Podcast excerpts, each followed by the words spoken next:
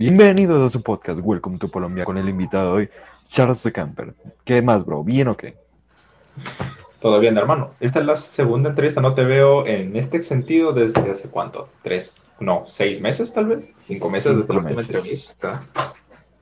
la última charla, cinco meses, Dios. Tal vez se contaría lo del 21, lo que íbamos a hacer el 9 de noviembre. Pero esa anécdota ya la contaste en otro lugar, pues, porque ese, desgraciado, o sea, supuestamente íbamos a hacer una colaboración entre los tres, hablando de la situación este, caótica que estábamos viviendo a nivel político, y un pendejo no entregó su parte, se desapareció. Dios, ese video no se pudo. Y estaba emocionado, dije, primera colaboración entre tres, a la madre. De que se hubiera, se hubiera dado entre tú y yo, pero fue puta, no. Marica, no, no, no se pudo. Yo tenía mucho trabajo.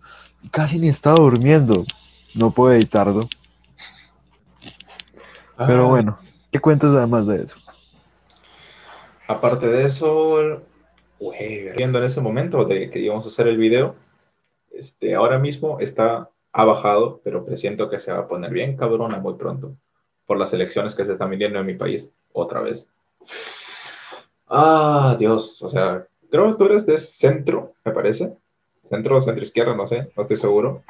Pero este, al menos aquí, el problema está en que han surgido dos candidatos medianamente importantes, uno más enfocado al liberalismo, ligeramente, y otro más conservador.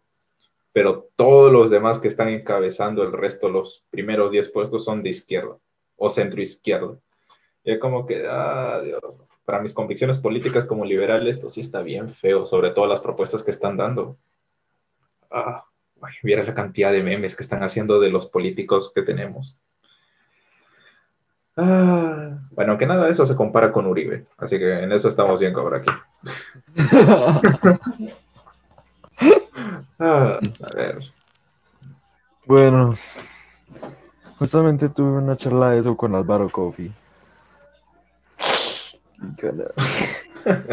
No sé qué es más complejo, si 5.000 muertos políticos o 6.402 falsos positivos.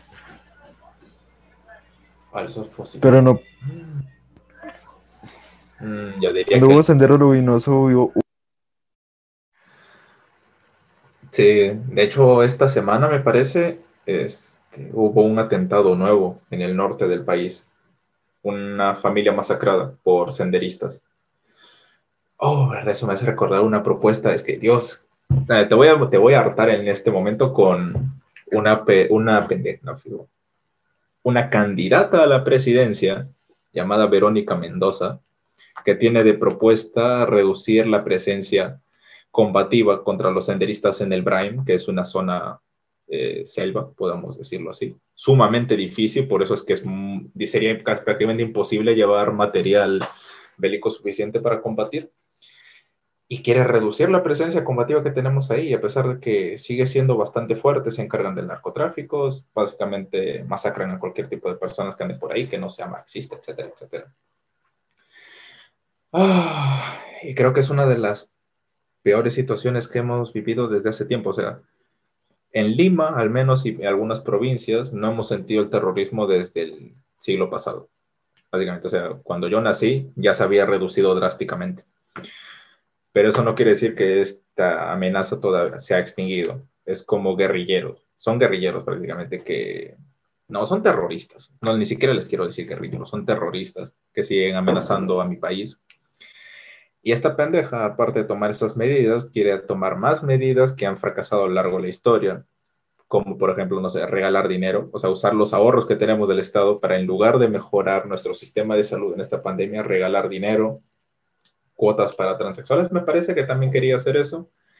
Educación con enfoque de género, también revisé eso mantener a todas las personas que hayan tenido algo que ver con la docencia, estén ejerciendo o no estén ejerciendo, y aparte de eso, aumentarle eso de por vida a todos.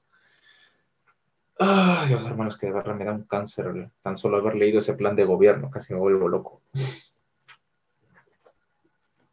La única propuesta que no veo tan descabellada es lo de los docentes, y es porque la docencia en casi toda Latinoamérica es una puta burla.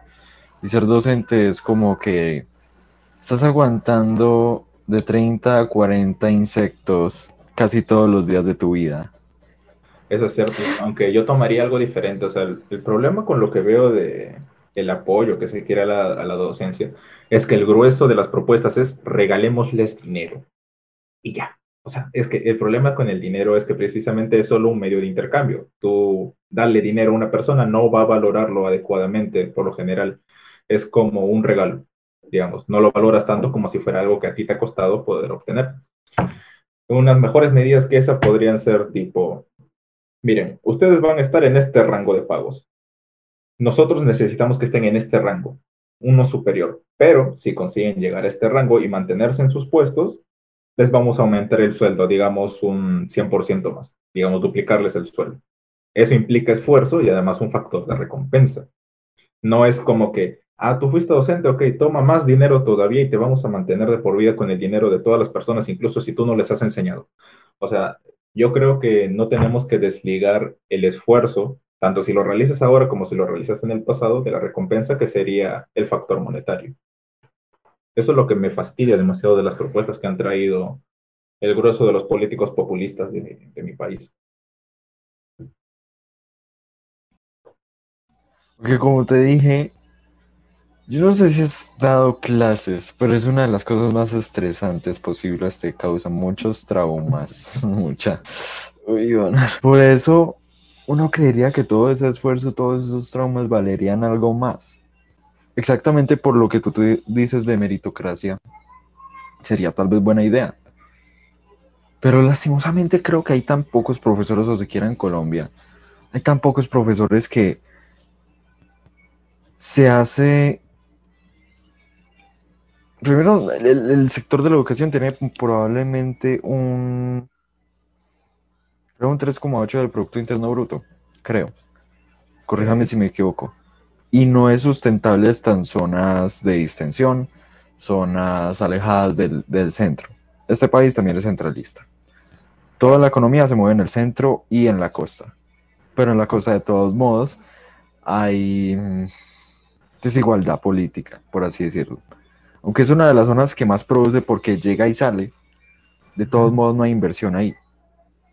Tal vez haya inversión de, de turismo etcétera, pero solamente tenemos este dicho de que el costeño es ladrón porque nace en la costa. Ah, hijo puta. Ok, ya sí, entiendo, es similar aquí también, supongo. El único problema es que el, aquí está más, un poco más jodido porque el centro del país también está en la costa. Así que literalmente tiene de todos lados para alimentarse a sí mismo en la capital. Ah, Dios. Ya, Pero eso es un problema, de- para mí eso es un problema de política, bueno, y de regulaciones, más que otra cosa. Pero mis propuestas no son muy populares, y ni siquiera en los sectores de supuesta derecha de mi país. Como te dije, el grueso de, de los políticos de derecha supuestamente de mi país son conservadores, más que liberales. Hay uno que se puede inclinar un poco más por el liberalismo, que podría llamarlo a Hernando de Soto, y el otro sería Rafael López Aliaga. Pero honestamente, propuestas liberales como tal, ninguno. Es una decepción para mí, pero pues bueno.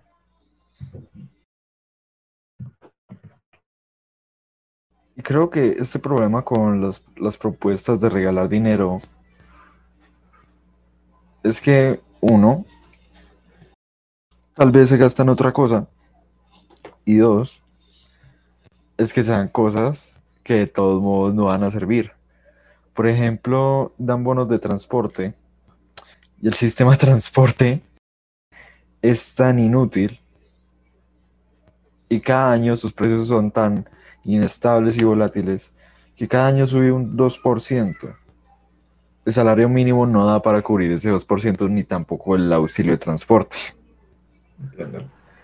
Entonces se calcula que más o menos de 3 a 10 días vas a tener que ir caminando a tu trabajo. Ok. Me duda, mierda, eso es por, al- por algo en particular. Digamos, el servicio es público, supongo. El servicio de transporte es público. Sí. Ah, creo- no, espera. ¿En Colombia subsidian no. el combustible también? De que lo subsidian, lo subsidian, pero no públicamente.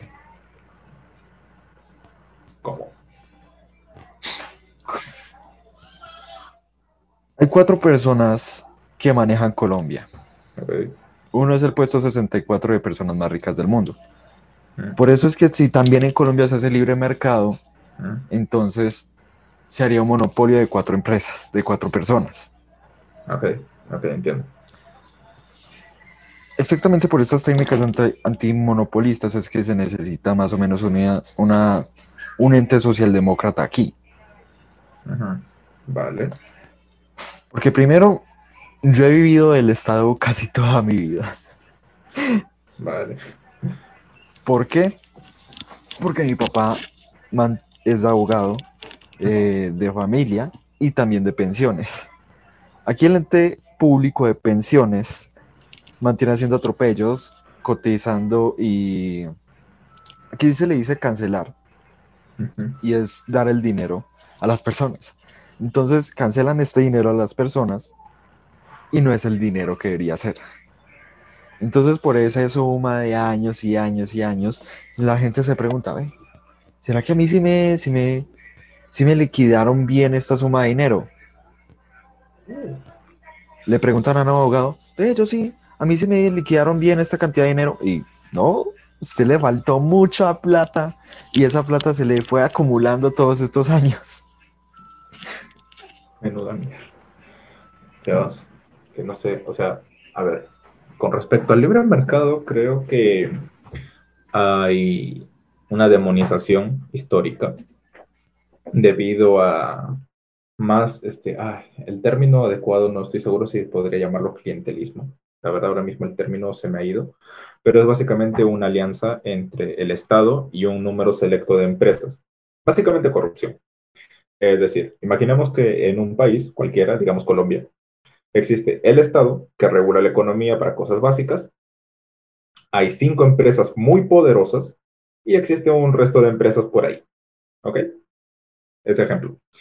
El problema es que las personas creen que el libre mercado significa que, ok, ustedes compiten y el Estado no controla los precios de nadie, cada uno pone el precio que quiere, uno de los grandes soborna al, al Estado y empieza a ganarse, a ganarse sus favores, como por ejemplo una constructora, en lugar de competir con las otras, eh, le entregan de frente, le dan un millón ahí en la mano al, al Estado y ya él obtiene el resto de su dinero, ¿verdad? Pero el asunto con el libre mercado, de verdad, es que se deja que las empresas compitan, pero eso es en su totalidad. Es decir, la razón por la cual una gran empresa puede llegar a hacer esta clase de sobornos y estos actos es porque tiene alguien a quien sobornar. Y en este caso sería a un político que esté encargado de regular esta parte de la economía. Entonces, lo que proponemos, al menos desde este punto de vista, es que si no existiera o si el Estado no regulara la economía y dejara que exclusivamente las empresas compitan entre ellas para las funciones que tengan, en este caso una construcción, la empresa no podría sobornar a alguien. La única manera que tendría para obtener eh, la obra a construir sería literalmente competir con el resto de empresas, sin posibilidad de una corrupción ni de una coalición. Incluso si esas cinco poderosas empresas se unieran y dijeran, vamos a poner el precio más alto posible, digamos, el peor de los casos, o una de ellas compra el resto de la competencia y, se, y dice, vamos a poner un precio abusivo porque soy el único en el mercado. Si reduces la cantidad de proteccionismo para que otras empresas constructoras vengan, basta que una sola empresa diga, ok, el precio está aquí. Eso significa que si yo la pongo mi precio aquí, me voy a llevar todo el mercado. Me voy a llevar todas las construcciones porque todos me van a preferir a mí. Entonces, ¿qué hace este? Tiene la opción de comprarle a este, pero si este es inteligente, va a decir, no, si yo me he ganado todo el mercado porque tus precios son imposibles. Entonces, ¿qué hace el de aquí? Lo tiene que bajar. Y empieza una competición por precios. Y en la competición por precios, el que, el que pueda producir a menor precio o construir a menor precio termina satisfaciendo al mercado. Pero el factor importante es que dejen de regular la economía. Precisamente, regular la economía es lo que permite que las empresas puedan sobornar al Estado. Eso sería básicamente. Creo que eso es un problema que se repite en toda eh, Latinoamérica al menos. Y la confusión surge precisamente por eso, porque creen que el libre mercado es, ah, ok, este va a haber corrupción porque sí. Y la cosa no es así, no es tan simple. Más o menos. Lo que pasa en Colombia. Espero lo bien mis ideas. Lo que pasa en Colombia es que hay cuatro personas que controlan el mercado, porque ellos, además de tener todo el capital de producción, tienen toda la fuerza de producción y tienen políticos haciendo subsidios para estas empresas. Exactamente eh, la hermana de el presidente Álvaro eh, Iván Duque es tiene un puesto muy alto, creo, es la presidenta general de Avianca, una de las aerolíneas más grandes del mundo. Presidente de, Colombia. Lo que pasa con esto es que hicieron un subsidio de, no, me acuerdo de 4 billones de pesos. Pero hubieron marchas protestas por esto porque subsidiaron a una empresa que no estaba funcionando para que no quebrara y de todos modos no se recuperó esa plata y ahorita quieren hacer una reforma tributaria. Lo que pasa con esto es que esas cuatro personas que hacen, que hacen el mercado abarcan todos los mercados. ¿Qué es lo que pasaría un libre comercio? Estas cuatro personas ya tienen casos abiertos en corte internacional. No van a caer por todo el dinero que tienen. Cierto. Todas estas cuatro son de lesa humanidad. Todas estas demandas, todas estas estos casos son de lesa humanidad porque sus trabajadores están explotados, etc. El trabajo en Colombia está desvalorizado, desmonetizado, como lo quieras llamar, pero en Colombia desde que el salario mínimo esté mal no se puede hacer un libre mercado exactamente porque no hay un ente que regule esto. Si usted deja que estas dos empresas regulen los precios del mercado va a ser exactamente igual. Y ya economistas, incluso eh, de la silla, del gabinete presidencial han dicho que no se puede hacer un libre mercado exactamente por esto. Ok. A ver. Supongamos que el ente que tú dijiste que es la hermana de uno de los cuatro que controla el mercado. No, es hermana del presidente. Ok, ya la hermana del presidente. A ver, Supongamos que en Colombia, mañana, deja de regular el mercado. Y regular el mercado implica, céntrate en estas tres cosas, digamos. No pueden salvar a empresas, sean grandes o pequeñas. Eso queda terminantemente prohibido. No se puede salvar empresas de nadie. No importa qué tan poderoso sea, no importa si es un banco, no se puede, no se puede salvar a ninguna empresa. Primer punto. Segundo, dejarías que entrara libremente empresas del extranjero. O sea, bajarías aranceles de manera brutal. O sea, aumentarías la cantidad de competencia que habría en el mercado. Es decir, si hay una empresa poderosa en, un sector y está dominando Colombia, tú dices, ok, aquí se forma un monopolio. ¿Qué voy a hacer? Llamo al extranjero. Cualquier empresa que se dedica a esto está invitada a mi país. Arancel cero. Pum. De una. Aumentas la competencia para crear una guerra de precios como lo que te enseñé antes. Y la tercera, ya que no vas a tener que gastar en salvar empresas, y aparte de eso también no vas a tener que gastar en funcionarios públicos que se encarguen de esto y de regular los aranceles, de regular la tributación en un gran sector, reducirías tus impuestos, lo cual significaría que ahora toda tu población no va a tener que encargarse de estos dos sectores.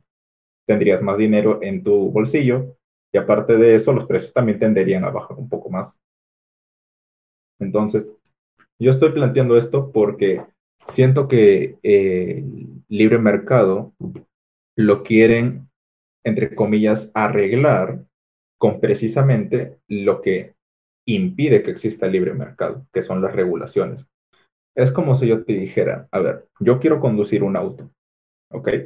Yo quiero conducir un auto, quiero llegar del punto A al punto B, pero hay una piedra delante mío.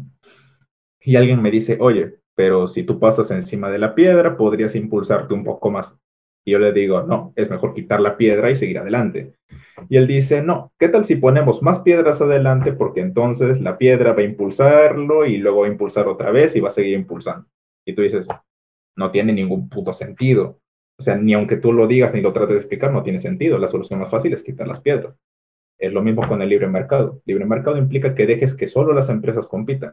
El Estado no interviene. Creo que eso, eso es algo similar a lo que me has mencionado, porque eh, los políticos que tú tienes te dicen no podemos tener libre mercado porque necesitamos regular, porque, porque necesitamos regular, pero precisamente regular impide el libre mercado. Entonces hay una contradicción lógica en lo que ellos están planteando. No se puede no se puede hacer libre mercado porque la mano de obra no lo permitiría y seguirían explotándolos. Y ahora ya no importarían las empresas, sino los individuos. ¿Y qué pasa si surge una empresa que pague más que el resto de empresas que están pagando una miseria? O sea, no, no digo una gran empresa. Matarían a, su dueño. Imagina una empresa. Una empresa matarían a su dueño directamente. Ya se ha visto muchas veces aquí en Colombia eso. Ofreces mejores condiciones. Ah, eso ya requeriría un servicio de... Pero... Hmm, eso ya no tendría que ver ya entonces con los sistemas de mercado, eso ya tendría que ver con los sistemas de gobierno. Entonces, porque el liberal, yo en ese sentido estoy viendo que el liberalismo sería una mejor vía, al menos para una mejora progresiva.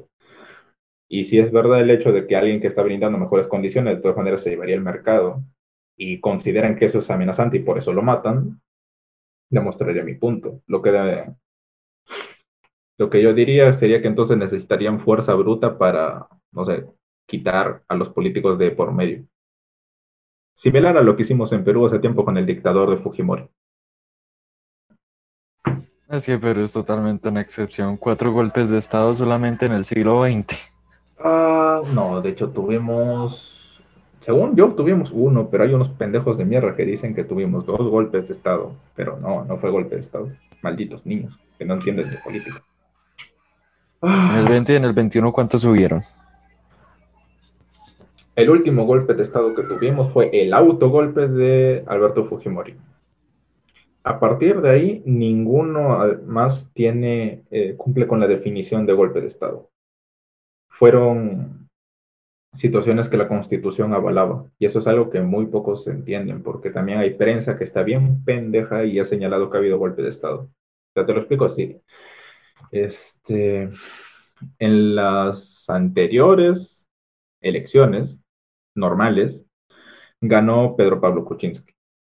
Pedro Pablo Kuczynski se había envuelto en escándalos de corrupción, se mencionó a Odebrecht lo trataron de vacar y las personas, el pueblo, entre comillas, salió a defenderlo. Pero luego de eso surgieron más cosas y antes de que este pendejo fuera a, me parece que ya fuera juzgado, renuncia, asume su vicepresidente, Martín Vizcarra.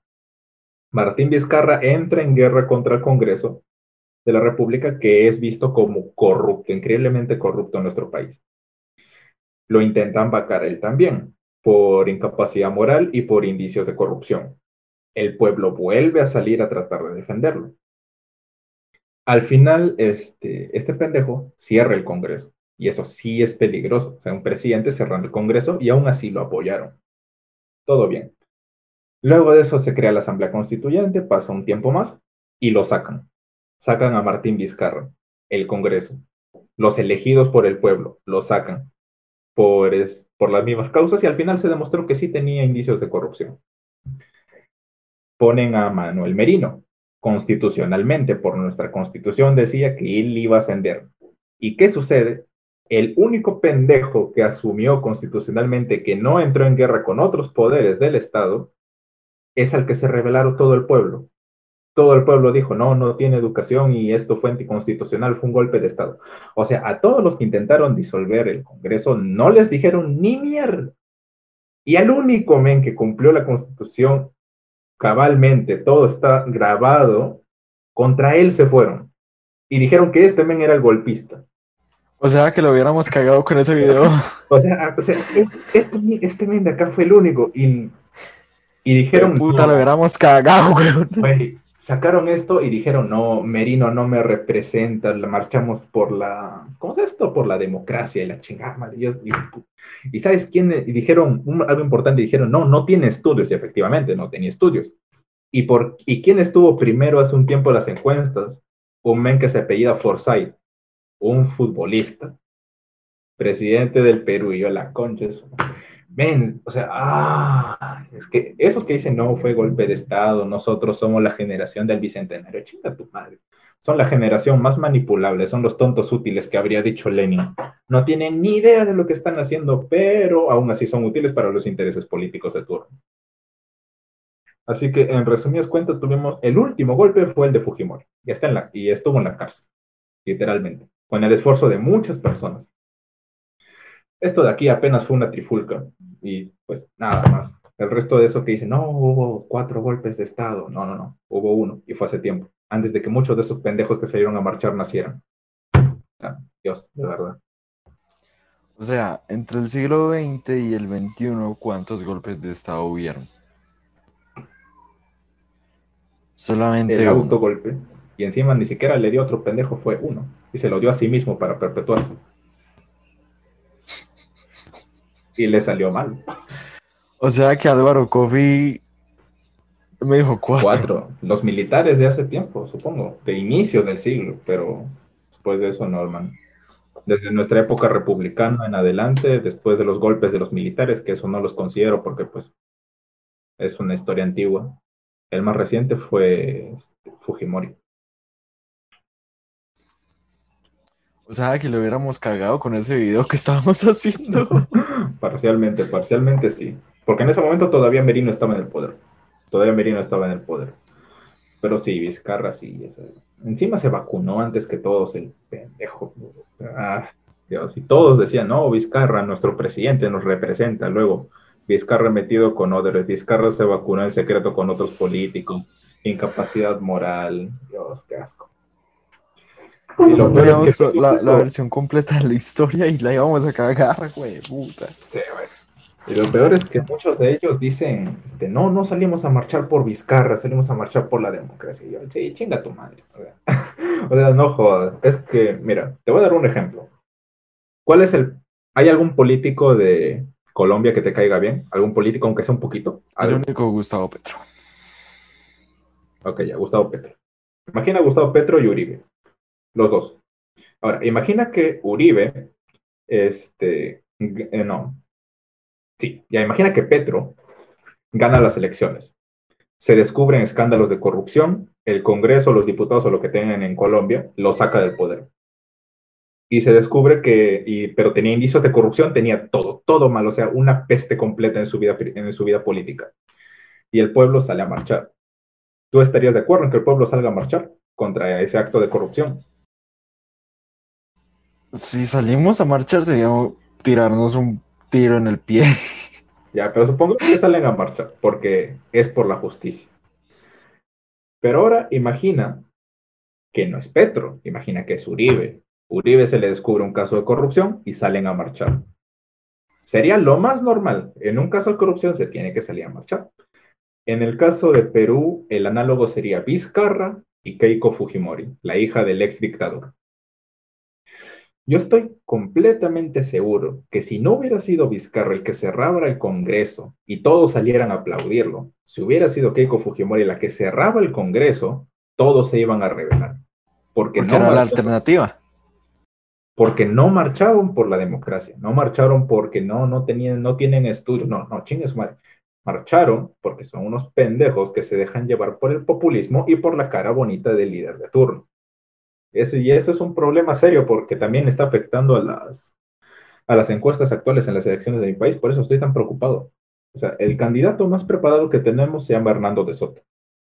Pero el que tiene más posibilidades de ganar y que se aproxima un poco siquiera a mi, a mi, a mi visión política se llama Rafael López Aliaga. Pero ¿quiénes bordean por ahí? Verónica Mendoza, la que se juntaba con Evo Morales y aparte de eso quiere regalar bonos, quiere también quiere reducir la presencia de, militares en el BRAM, a pesar de que todavía hay masacres terroristas. También quiere poner cuotas a transgénero, quiere ideología de género. ¿Quién está? Forsyth.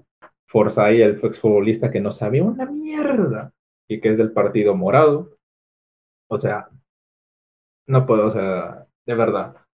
Yo solo tengo un poco de fe en que López Aliaga o Hernando de Soto lleguen a segunda vuelta. Por lo menos uno de los dos o que Rafael gane la primera vuelta. Me da completamente igual. Solo no le quiero entregar mi país a esos idiotas. ¿Eres nacionalista? Ah, más liberal. Con los nacionalistas tengo algunos puntos en común, pero no. Soy más liberal. Es que llamaste mi país. Mi país. Es que es mi país, cabrón. O sea, Es el país en el que resides, no es propiedad tuya. nada, yo diferencio la idea de patria con la idea de Estado. Estado-nación, al menos, la diferencia. Porque es literalmente gente que se va a encargar del lugar en el cual yo estoy viviendo. Ese puesto no se lo voy a dar a una idiota, a una roja. Eso tampoco se lo voy a dar a un men que no tiene educación. Se lo quiero dar por lo menos a alguien que lo administre bien o a alguien que tenga ideas políticas adecuadas.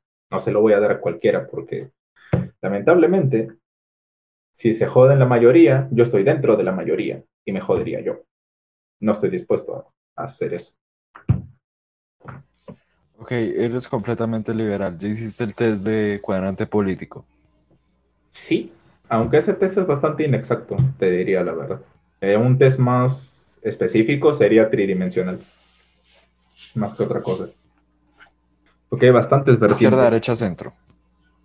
Izquierda, derecha, centro y variantes dentro de- y ramificaciones dentro de cada uno de los movimientos también. El test de Nolan es bastante útil de base, digamos, pero tiene algunos sesgos, la verdad. Es incompleto. ¿Cuáles fueron tus resultados en eso? Me salió libertario, bueno, libertario creo que decía. La cosa es que salía libertad económica y libertad política y salía como que en el extremo un cuadradito más abajo. Ok. En mi test de cuadrante político salí eh, izquierda comunitaria, porque yo le apunto más a la inversión social. Ok. Si le das educación a tu individuo, va a salir un individuo más formado que te puede ayudar más en tu sociedad. Claro. ¿Qué es lo que pasa cuando este individuo es pobre? Ahora, otra pregunta. ¿Cuál es el índice de pobreza en Perú? Ahora mismo no, recuerdo los de los años anteriores, pero creo que estamos bordeando el 20%, me parece. Creo que sí. 20, Ok, ponle, en cu- ponle 20%, ponle 20. Ok, en Colombia es más o menos del 60%. Ok. Entonces, todo esto apunta que no podemos enfocarnos ahorita en el mercado, sino en la inversión social para que los individuos hagan el hijo de puta mercado. ¿Qué pasa si no hay individuos? El hijo de puta mercado se cae. Y es lo que estos burros hijo de puta no entienden de derecha. Marica, ¿qué pasa si sus individuos se mueren? ¿Qué pasa si estos maricas no comen? Se mueren y se muere la economía. Le están apuntando al sector que no es ahorita. Lo que necesitamos es inversión social para que estos hijueputas vayan a la universidad y se hacen- sean individuos útiles en la sociedad, para hacer una mejor sociedad. ¿Qué pasa si estos individuos se mueren en el transcurso? Más índice de muertos, más índice de pobreza, porque aquí las encuestas dicen que si ganas arriba de 90 dólares dejas de ser pobre. Ya que el salario mínimo son 320 dólares y ni con eso te alcanza para vivir un mes. ¿Qué carajos? Vale, vale. Hmm. A ver. Índice de pobreza. Cuando tú dices ayuda social, ¿te refieres a, digamos, becas para colegio o universidad? Sí, casi Ana. si necesitan comer también. Canastas, canastas familiares, digamos, Sí. para mantener a la población alimentada. Mm, Este, digamos, salud pública, Sí, digamos. Aunque pública. ya aquí es un fracaso total por la privatización. Ya que ya, salud pública la quito. ¿Qué más? ¿Qué servicio público esencial dirías? Luz, agua. Salud, salud, luz, ¿ok? agua, internet. Internet público en Colombia? El Internet es público en Colombia, pero debería hacerlo en todo el mundo, ya que es una herramienta básica de acceso. Por eso Elon Musk va a lanzar 6.000 satélites para darle Internet gratis a todo el mundo. Sí, es un gran ídolo, me pregunto. Aunque todavía estoy viendo qué réditos va a sacar de eso. Probablemente lo va a empezar a alquilar. No, va a sacar anuncios. La concha de su hermano. Bueno, igual va a sacar dinero. O sea, imagínate tú en tu celular, tú en tu celular y un anuncio de 5 segundos. Comienza a utilizar Rappi, pide tus envíos en menos de 9.99. Bueno, o sea, va a internet, pero igual va a sacar réditos de eso, como buen empresario, básicamente. Sí. Pero bueno, a ver. El problema que yo noto con los con la supuesta ayuda social es esta. Imagina una población de 10 personas. Así, más o menos, para que sea lo más fácil que me pueda imaginar. 10 personas. Las 10 personas ganan 10 monedas, 10 moneditas de oro. Y tú dices, ok, tu impuesto va a ser una moneda de oro. ¿Ok? Me lo vas a dar a mí, yo soy el Estado y yo les voy a ayudar a brindar los servicios básicos, etc. Y ellos son pobres, ¿ok? O necesitan ayuda. Entonces, ¿qué hago? Yo tengo 10 monedas, ¿ok?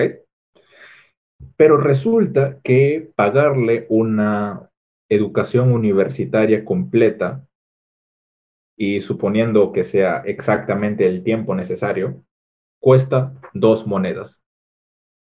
Entonces, ¿yo qué hago? Me queda para cinco carreras, pero tengo 10 personas a las que les estoy cobrando. Entonces, con este dinero, solo puedo pagarle las carreras a cinco de esas personas completas, ¿cierto?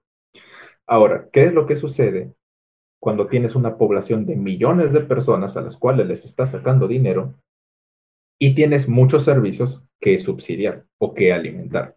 En el primer caso, tú les estás dando educación. Tal vez esa persona necesitaba esas nueve, nueve monedas para vivir y esas dos monedas adicionales le están ayudando para poder hacer la universidad pero cae de las otras personas con las cuales no les alcanzó el dinero para poder participar de esa ayuda social. El problema con los impuestos es que nunca vas a poder satisfacer todas las necesidades de la población objetivo a la cual vas a irte dirigido de manera eficiente, porque tus recursos vienen precisamente de ese sector al cual quieres ayudar. Incluso si, le, si empiezas a cobrarle más a los ricos, suponiendo que no los espantas y se van a otro país, suponiendo que eso sucede, aún así van a seguir habiendo sectores de la población a los cuales no vas a poder ayudar. Entonces, ¿cuál es una, contrapropuesta que yo haría? Diría, ok, te falta salud, ¿ok? Cierto, ok. Voy a reducir impuestos en lo cual tú pagarías por una salud pública. Ahora, ¿yo qué hago? Este, llamo al extranjero. Cualquier empresa de salud esta es la población objetivo, esto es lo máximo que ellos pueden pagar. Si ustedes vienen, este, van a recibir, no sé, este, descuentos en la construcción del suelo en el cual van a construir. Y llamo a todas las empresas privadas con, los eh, con la información de mercado que ellos van a tener para empezar a atender, digamos. ¿Eso qué hace? Aparte de que le estás quitando menos dinero a toda la población en general, estás trayendo una mayor cantidad de, digamos, yo diría empresas, pero algunos ofenden, digamos, servicios de sanidad, servicios de salud, que van a tener que empezar a competir entre ellos. Y ellos ya tienen la información de cuánto es lo máximo que pueden cobrar, porque si se les ocurre cobrar demasiado, nadie les va a comprar porque precisamente no hay dinero. Y de esa manera me evito el problema de tengo pocos recursos y puedo ayudar a, a pocas personas, y ahora las personas tienen más recursos y pueden recurrir a estos servicios privados cuya única forma de sobrevivir es que brinden un buen servicio. Porque si hay dos clínicas, una de esas está hasta la mierda y la otra está bien, no van a ir a la primera, van a ir a la segunda. Esa sería básicamente la lógica que yo estaría usando. Ok. Yo tuve una charla con un conocido que se llama Guillermo Calvomaje, que justamente eh, ayer hoy saqué capítulo de él. Él fue el líder del Partido Liberal eh, de la Florida, de Estados Unidos, y él me decía, Estados Unidos, eh, porque el man tiene un acento, Estados Unidos privatizó, privatiza, sí, ¿cómo se dice? Privatizó. Privatizó todo lo que pudo. Y exactamente por esto es tan difícil enfermarte. Porque trabajas ocho horas y tú mismo te compras tu seguro en una, en una clínica privada. Lo que hace esto es que no te dan permisos de faltar. Y si faltas, no te remuneran eh, la enfermedad. Y ese mismo seguro no te da el dinero cuando tienes enfermedad. En Estados Unidos no se puede enfermar nadie si no tiene un seguro público. Y no hay seguros públicos. Mm, no es del todo, o sea, sí es cierto, pero no es del todo exacto. Estados Unidos es el país en el mundo que más dinero gasta en salud. El más dinero gasta en salud está por debajo de lo que invierten en su ejército, pero sí. Pero es y es uno de los más caros para enfermarse. Sí.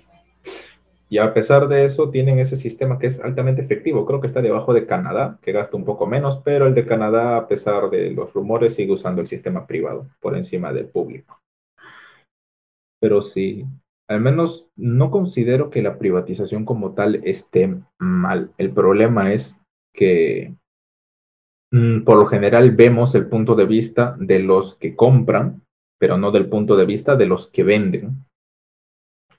O sea, imagina que tú pones tu empresa, o sea, de alguna manera tú consigues 100 mil dólares y dices, ok, en este lugar hace falta este servicio y toda la población lo quiere voy a usar mis 100 mil dólares, construyo, contrato personas para que trabajen aquí. Entonces, ok, he gastado 100 mil dólares, es un huevo de dinero, mucho dinero, necesito cobrar. Cobro muy barato, cobro muy alto, veo hasta dónde me pueden cobrar. Cada uno va a estar buscando su beneficio. La lógica es que el que ofrece siempre va a querer cobrar lo más alto que pueda. Y el que compra lo compraría gratis si, pusiera, si pudiera. Entonces, lo que busca es un equilibrio entre ambas pero el verdadero equilibrio está en, el, en lo que quiere el que oferta. Porque si él dice, ok, si yo ofrezco una gaseosa a mil dólares, nadie me compra. Si le ofrezco a cero dólares, todos me compran, pero me voy a la quiebra, porque le tengo que pagar a todas las personas que, que trabajan para mí. Entonces él dice, ok, vamos a poner un precio más o menos alto porque mi empresa es muy conocida. Pónele dos dólares. Pero a él producir esa Coca-Cola le costó medio dólar. ¿Entiendes? La lógica es que el empresario quiere ganar y tiene que ganar porque él es la persona que está ofreciendo este servicio a las personas. Si las personas no necesitaran este servicio, este pendejo de acá no sería rico, no se podría ser rico esta persona satisface las necesidades de la población. Y creo que ese es el asunto que se tiene que entender sobre la privatización y sobre los privados. Estas personas son ricas porque están ayudando a las personas. Todo el dinero que estos tienen, todos los edificios que estos tienen, es un equivalente de lo que las personas les han entregado voluntariamente a estas personas. Claro, siempre que el Estado no se meta lo pendejo a salvar las empresas y ese tipo de cosas.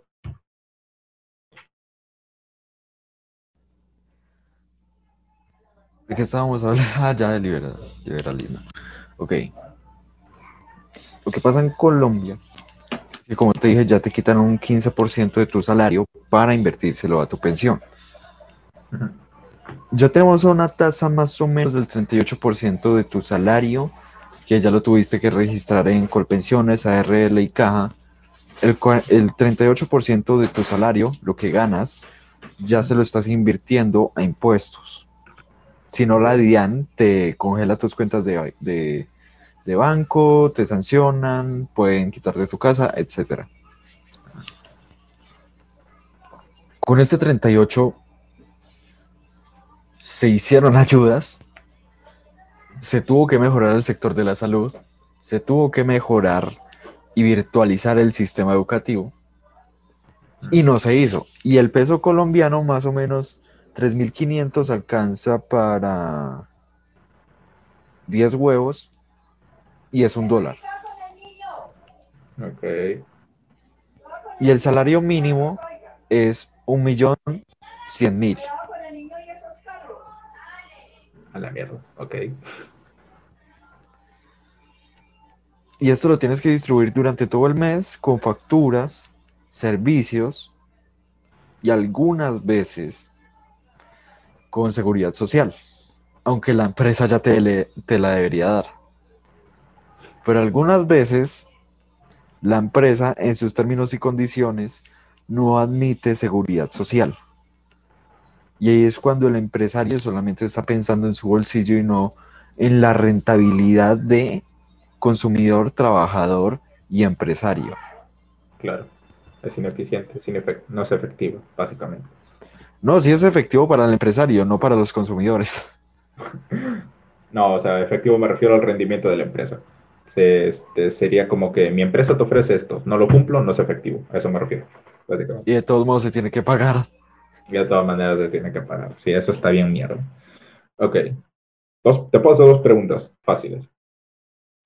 Si tú pudieras elegir entre pagar y no pagar de manera libre, sin este, ah, ¿cómo decirlo? Sin represalias, lo que te quitan para tu pensión en el futuro, ¿pagarías o no pagarías? En una empresa público-privada. O sea, imagina que desaparece, le cae una bomba nuclear en la mierda todo, pa. Y tú dices, ok, te preguntan, ok, a partir de ahora tú decides si es que pagas o no pagas para que te den una pensión. ¿Pagarías o no pagarías? Con el mismo truco de hacer que me despidan unos años antes de que termine mi, mi edad o los años que tengo que hacer para pensionarme, entonces sí seguiría pagando porque esa es la manera más fácil de hacerse rico. Pero en vez de esto, si invierto ese dinero que invierto, podría salirme algo mejor o podría vivir mejor durante esos años. Claro, claro, claro. A ver. Ok, ok, ok. Digamos, hay empresas privadas actualmente en Colombia, abundantes, digamos, en los servicios básicos, alimento, salud y ese tipo de cosas. En todas las ciudades sí. Ok si no te cobraran impuestos, si digamos tu sueldo es de mil unidades de algo, este mil, y no te cobran nada, nada, nada, o sea, cero, te quedas los mil brutos a ti solo, ¿te alcanzaría para vivir? Depende cómo esté la economía, la inflación, cómo estén los precios de la canasta básica y de los servicios sin pagar servicios públicos. Imaginando que no recibes servicios públicos, todo te lo costeas tú en el sector privado, pero tienes la totalidad de tu dinero. El 100% de tu dinero. Porque al menos no estoy seguro sobre todas las variables que tienes que manejar en, en Colombia, pero en Perú, debido a que tenemos menos regulaciones, menos intervenciones en la economía desde el 93, con la constitución que hizo Fujimori, que creo que fue lo único bueno que hizo ese pendejo este, el servicio público está muy de, se le valora muy poco. O sea, el grueso de las personas que por lo menos sabemos cómo funcionan los impuestos, sabemos de que nosotros ya hemos pagado por la salud pública. Es decir, si yo voy a un doctor, yo ya pagué mis impuestos, me tendría que atender. Pero, a pesar de eso, estamos dispuestos a pagar dos veces. Ya pagamos el servicio público, y ahora queremos pagar el servicio privado porque lo consideramos todavía mejor. O sea, está tan jodido que tenemos la libertad de decir, ya tengo este servicio, pero prefiero este que es mucho mejor, confío mucho más en esto. O sea, ¿te imaginas las posibilidades que tendríamos si nos dijeran, hey, puedes elegir si pagar o no pagar el servicio público de salud?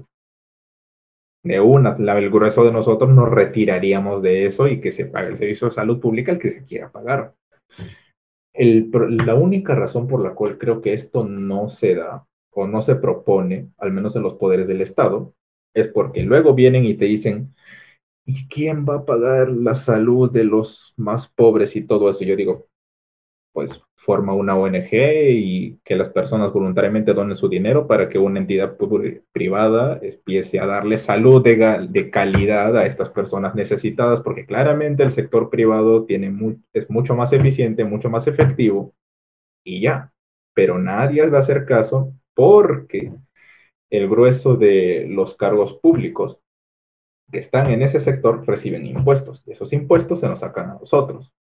Y, el, y es muy difícil, al menos en Perú, sacar a alguien de ese cargo, porque a diferencia de Colombia, que al menos los sindicatos tratan de ayudar al trabajador, en Perú, el grueso de los sindicatos, al menos en mi experiencia personal, no tratan de ayudar al trabajador, tratan de joder al empresario, tratan de joder al dueño.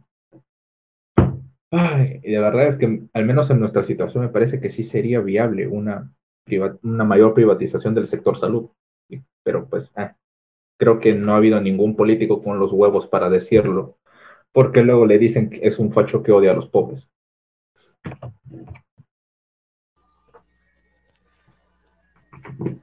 Es complicado el desprivatizar la salud aquí en Colombia, porque primero el CISBEN es casi un sistema inútil, pero de todos modos ya todos los ancianos que consiguieron su pensión de suerte reciben medicamentos o no de esta parte y privatizarla totalmente y hacer una ONG para que donen no hay suficiente dinero. Porque de todos modos ya la, ya la empresa a la que trabajaron y se pensionaron ya está pagándole a esa empresa, a, esa empresa público-privada, que es predilecta al Estado para que entregue medicamentos, para que tenga hospitales, ya de todos modos, a eso les llamamos EPS, ya de todos modos, ya está establecida. Ya lo que tenemos que abocar con los sindicatos y, y al Estado es que se mejoren las condiciones de este y de la atención de este. Claro. Claro, claro. O sea, por lo menos que si te está quitando dinero para brindarte supuesto sistema de salud, por lo menos que sea uno de calidad, algo así. Mm. Claro, o sea, eso, sí entiendo. Lo que yo abogo es porque, o sea, incluso aunque lo parezca, yo no abogo por una total privatización del sistema de salud. Con lo que yo estoy de acuerdo es que del 100% que usamos para un sistema de salud, lo reduzcamos hasta, digamos, un 50%, digamos, pero que este 50% de presupuesto nos, haga, nos sirva para una aún menor cantidad de hospitales y clínicas y lo que sea del sistema de salud. Y el resto dejárselo a los privados. Como ya dije, la única manera en la cual un privado puede mantenerse vivo, siempre que el Estado no se le ocurra rescatarlo, es que compitan entre ellos. De esta manera tienes, por un lado, empresas que están compitiendo por precios y por calidad y por otro lado tienes un sector público que puede llegar a atender a un sector de la población, no a todos porque como expliqué antes es imposible atender al 100% de la población, pero sí a un, a un sector por lo menos y que aparte de eso sea un servicio de calidad. Esto lo mismo se puede dar en educación, por ejemplo. ¿De qué te sirve tener mil colegios de educación pública si no tienes techo, no tienes sillas, sus profesores apenas terminaron la primaria y la chingada Y encima te gastas un grueso del dinero del PBI para eso. O sea, es, el problema con esto es que o creen que privatizar es mandar toda la mierda y que odies a los pobres, o que creen que si conviertes todo en público, entonces vamos a ser primer mundo. Lo que se tiene que hacer es un cambio progresivo e ir viendo qué medidas son las que están funcionando y seguir caminando por ese lado.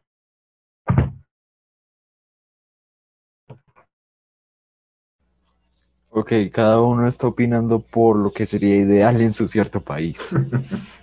por lo general, aunque yo diría que un libre mercado llegaría a funcionar en Colombia, el problema es que las regulaciones son demasiado altas por lo que estoy viendo allá.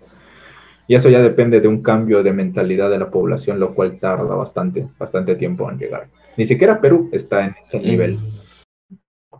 Sí, Colombia tiene cierto tipo de conciencia, excepto que nos da, no, nos hacemos los maricas y le tenemos miedo al, al empresario, porque hay más o menos 208 empresas en Colombia que son subsidiadas y que no pagan impuestos y son las que más valor de PBI pueden aportar. Oh, entiendo. Vale. Ay, la mierda. Mm, no, sí, pero... Ah, un problema de la corrupción. Creo que eso ya empieza a ser por un problema de corrupción, como ya te dije, un problema estructural de gobierno. El sistema económico ya, al menos para mí, tanto en lógica como en práctica, el liberalismo o una libertad económica resulta ser siempre beneficiosa. Sin embargo, si no está acompañada de, una, de un correcto funcionamiento estatal, mínimo, pero por lo menos un funcionamiento estatal, sea cual sea la medida que tomes, por lo general siempre va a tender al fracaso. Bueno, yo para cerrar el tema, ya que yo ya no sé qué más argumentar. Aunque ninguno ganó, creo. Nada, es más un intercambio de ideas, la verdad. Esto de ganar un debate es un mínimo de tres horas y con fuentes y datos y todo, hermano.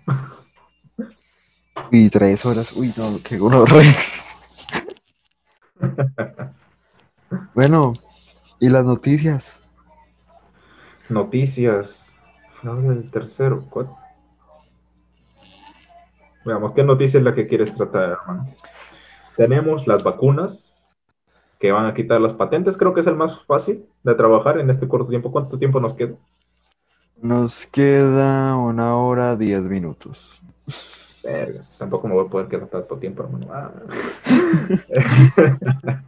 Veamos, las vacunas. A ver. El problema con las vacunas es que, al menos en mi país, no estoy seguro cómo funciona en Colombia, este, hay dos medidas importantes que impiden que el sector privado pueda adquirir vacunas, que es algo que muchos están publicitando, muchos candidatos dicen, yo voy a hacer que los privados puedan comprar vacunas. Bueno, hay dos problemas en Perú. El primero es que el privado no está capacitado para poder comprar las vacunas. ¿Ok? O sea, literalmente no está, no puede, bueno, no diría capacitado, diría que no puede, literalmente no puede, porque las empresas farmacéuticas tratan directamente con los estados. Aparte de que había un decreto, me parece, que impedía que compraran eh, las empresas privadas. Y el segundo lugar es que incluso si una empresa farmacéutica quisiera tratar con un privado, también hay un factor, no estoy seguro si llamarle decreto, que dice, si un Estado está subsidiando un bien de necesidad pública, ningún privado puede venderlo a un precio superior al que le ofrece el Estado. ¿Y cuál es el precio ofreciendo gratis. está ofreciendo el Estado? Gratis. Entonces, ¿qué tienes? Privado, tú compras la vacuna, gasta tu dinero y el transporte, pero lo vas a ofrecer gratis. Nadie lo va a hacer. Nadie lo va a hacer. O sea, en, o sea, en el mejor de los casos, igual nadie lo va a hacer, porque ¿quién va a costearse el transporte, la compra, la distribución, el local en el cual vas a tratar para regalarlo? Nadie. es que estamos impedidos por ese, por ese sector. ¿Cuántos vacunados lleva Perú? Eso no, no, no, no, no, no he revisado la última, si es que ha llegado un nuevo cargamento. Déjame revisar rápido nomás. 300 mil personas, aproximadamente. 300 mil personas. Espéreme, reviso yo en Colombia, mío. Esto fue hasta el 3 de marzo. 300 mil personas. ¿Cuántos fue en Perú? 300 mil. Eh, puta. y yo creía que Perú estaba mejor que nosotros. Llevamos dos millones. Dos millones, Nel. Aquí estamos jodidos, hermano. Aunque aquí tuvimos un problema con vacunas falsas. Vacunas, vacunas falsas. Y pegaban la aguja sin nada, sin sustancia ni líquido. Suerte no le inyectaron con aire. ¿En serio? ¿Con aire? ¿Ni siquiera con placebo? A lo bien, nada. No, ¿qué tal con aire? Ahí mismo los matan. Ese es un motivo para suicidarse. Sí. inyectarse concuerdo, concuerdo. Intravenoso, aire. No, eso, eso mueres, paro cardíaco. no sean idiotas, maldita sea. qué mierda, Colombia, hermano. ¿Qué pasó? ya bueno, ya bueno. Colombia siempre ha sido así. Solamente estuvimos medio bien en el 2016. Medio bien. Va. Será. Va. Fraude Biden vacunas.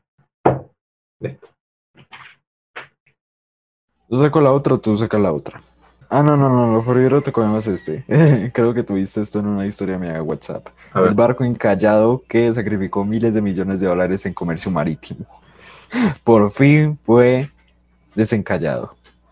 Ah, sí, sí, creo que sí había visto eso. Colapso del capitalismo. Un murciélago y un barco. Qué, feo, qué fea situación fue eso. Oye, pero explícame, no entiendo, o sea, no entiendo exactamente qué pasó ahí. Por favor, dame contexto. Un barco del tamaño de los Empire States. Ok. Imagínense que estaba navegando. Yo no sé si el capitán se metió un pericazo bien áspero, pero volteó, se chocó contra la orilla y contra. Se encontró contra. Siempre chocó contra dos orillas y quedó ahí encallado. Ok. ¿Y el barco que transportaba? Cargamento de miles de millones de dólares. Cargamento. Ok. ¿Y a dónde iba? ¿Colom- Colom- ¿Colombia? No. No, eso fue, eh, creo, en África. En un canal importante que pasa el 13% del comercio. Ah, ah, oh, ah, uh, uh, verga. Oye, pues sí, eso es una cantidad importante como para que quede paralizado. Ah, ah, oh, eso es porque la bolsa cayó hasta la mierda.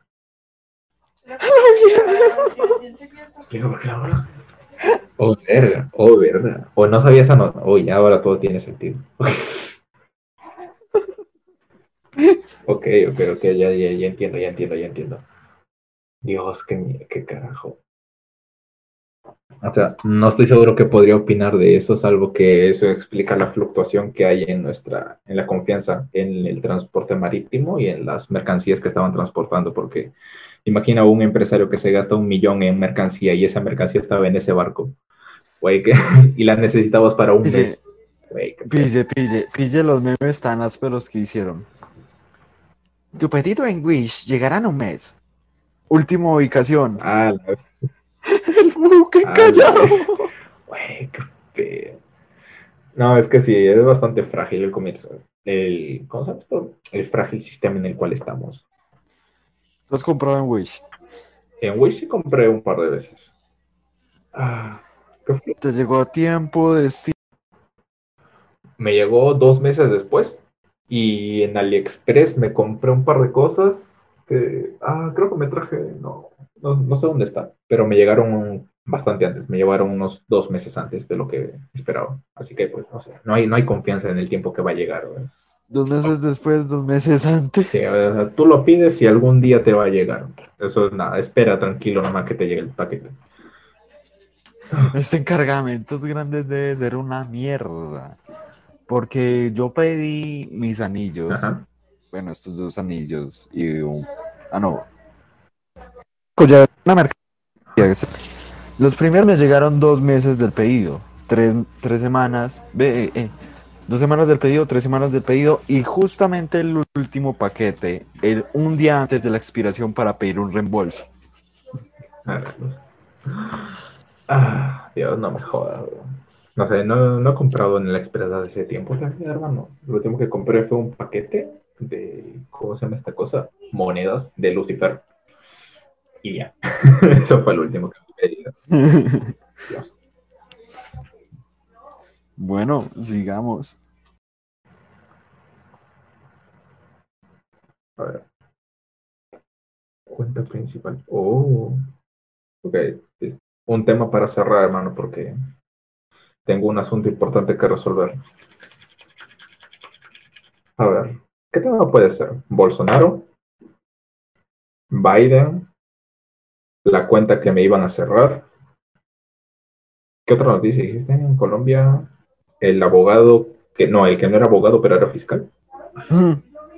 Aunque ese no lo investigué. Un bombazo que inspiró a hacer una reforma a la seguridad democrática. Pero bueno, ahorita me interesa más cómo casi le cierran la cuenta. Como casi me cierran la cuenta. A ver, mira, historia completa es así. Hace cinco meses, cuatro meses y medio aproximadamente, yo formateé mi celular, ¿ok? Lo formateé. Y el problema es que mi cuenta principal de TikTok estaba vinculada a un correo y a un número de celular, obviamente. Ese correo fue bloqueado por Hotmail, por cuestiones X. Y mi número de teléfono lo di de baja. Entonces, ¿qué pasó? Cuando intenté, for- cuando intenté reiniciar TikTok, no hubo forma de recuperar mi cuenta.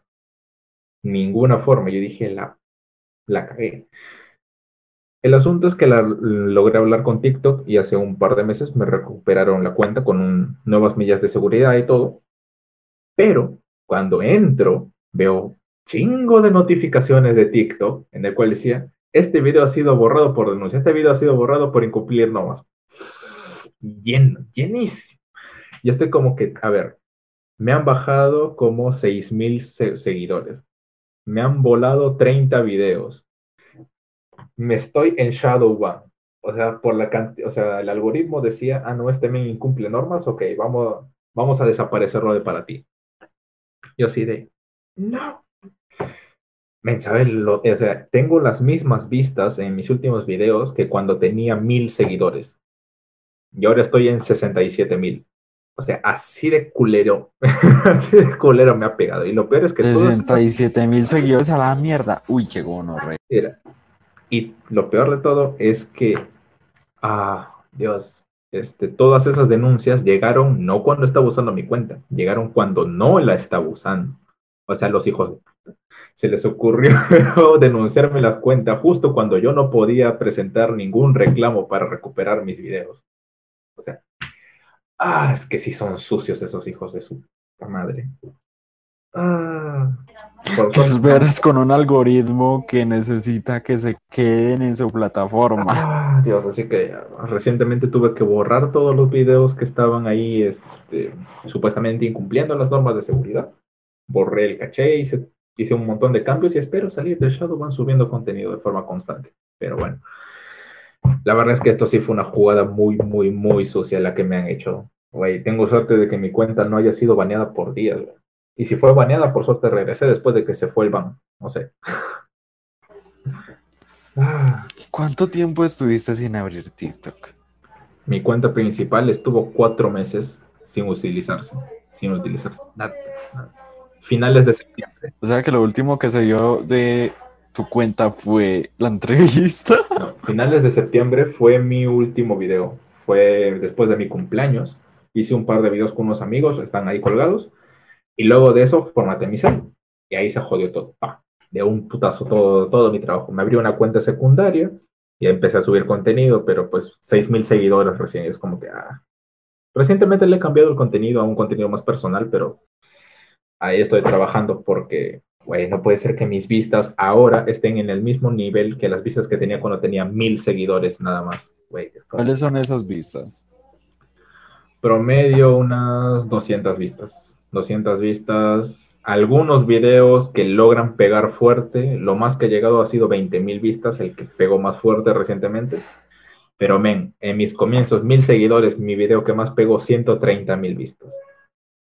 O sea, estoy peor que en esos tiempos, hermano. Dios, y todo por culpa de esos progres, esos ah, cristalitos. No es que es generación de cristal, esto ya lo teoricé varias veces y es porque ya tenemos herramientas para quejarnos y de joderle la vida a otras personas sin tener que verlas cara a cara y tener ese sentido de, culpa de haberle jodido la vida. Ah, yo lo llamo generación de cristal por, o sea, no me refiero a todos los que acusan, sino los que acusan pero no resisten que les acusan. Eso, o sea, imagina que. Güey, eso, es generación de todo tiempo. Eso es gente. La de, la de ahora está mucho más visibilizada debido al Internet. O sea, mira, tú tienes una visión política diferente a la mía, pero estamos hablando y hasta ahora no nos estamos puteando diciendo, oye, hijo de puta, te voy a machetear nada. Pero, si quiere, ¿cómo serían vueltas, mijo? ¿Cómo sería?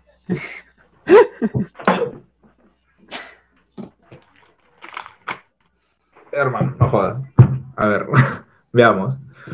A ver, pero la cosa es que hay personas en TikTok al menos, imagina, yo les digo, hay que bajar impuestos, reducir el, el sistema de salud pública y aumentar la salud privada. Les digo, estas son las estadísticas, estos son los motivos. ¿Qué hacen? Hacen un video en el cual dicen, este hijo de su madre odia a los pobres y es un neoliberal, hay que ir a matarlo y la con y me tiran hate y le digo, madre, no mames. Ah, pero cuando revisas los videos de ellos, no, hay que respetar las opiniones de las demás personas, no es posible que yo chinga tu madre. O sea, a esos pendejos los llamo generación de cristal. O sea, los que sienten que tienen, son moralmente superiores en todo, que te pueden acusar. Moralmente, tal vez éticamente. Ah, pero básicamente los que no resisten ningún tipo de opinión en contrario. Por eso es cristal, se rompe fácil pero a la vez son los que más critican a las demás posiciones. Creo que te sabes el, chi- el, el chiste de la hija chismosa que le ofende cuando le cuentas un chisme de ella. Ah, ¿quién diría que ahora es una generación? Bueno, o al menos ahora esa generación es mucho más visible que antes. Será por la globalización, básicamente. Sí. Bueno, mi peso, una hora tres para cerrar. Bueno, Será. Y bueno, espero de todas maneras que ha sido, de todas maneras ha sido una charla bastante productiva. Me ha servido para saber un poco más sobre la realidad de Colombia, al menos.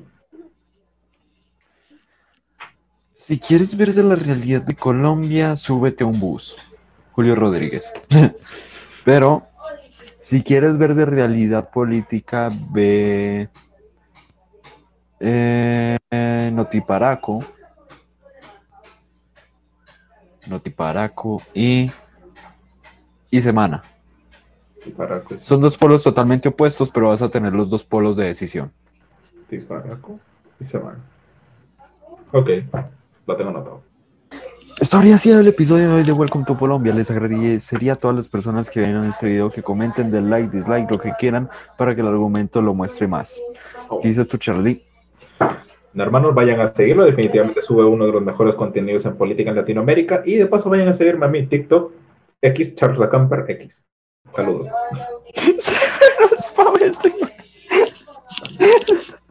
Pero bueno, creo que no estoy acostumbrado a que mis invitados se promocionen, pero bueno. Y yo no hago contenido político, ni siquiera hago entrevistas. Sí lo hace, solo que lo oculta para que no lo maten. Porque principalmente el formato de podcast se presta para una conversación desde el punto de vista de que los dos agregan a la conversación, pero es enfocado al invitado. En cambio, en una entrevista, como te digo, solamente el invitado habla y el host hace las preguntas. Hasta ahí. Pero yo en el punto narcisista de Host Rivers, yo dejo que eso sea totalmente una conversación. Hmm, un día vas a caer, weón. Solamente he hecho como nueve entrevistas y fueron un fracaso total. Eh, ya veremos. Un día va a salir. Fácil sale con la modelo.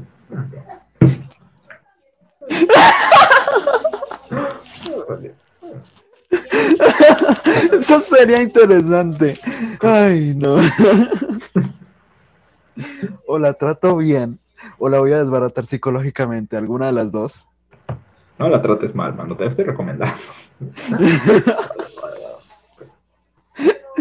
No es mi culpa que me caigan mal las personas egocéntricos narcisistas. Eh, ya bueno, será. Pero bueno, todo bien, nos veremos en un próximo episodio. Será, hermano.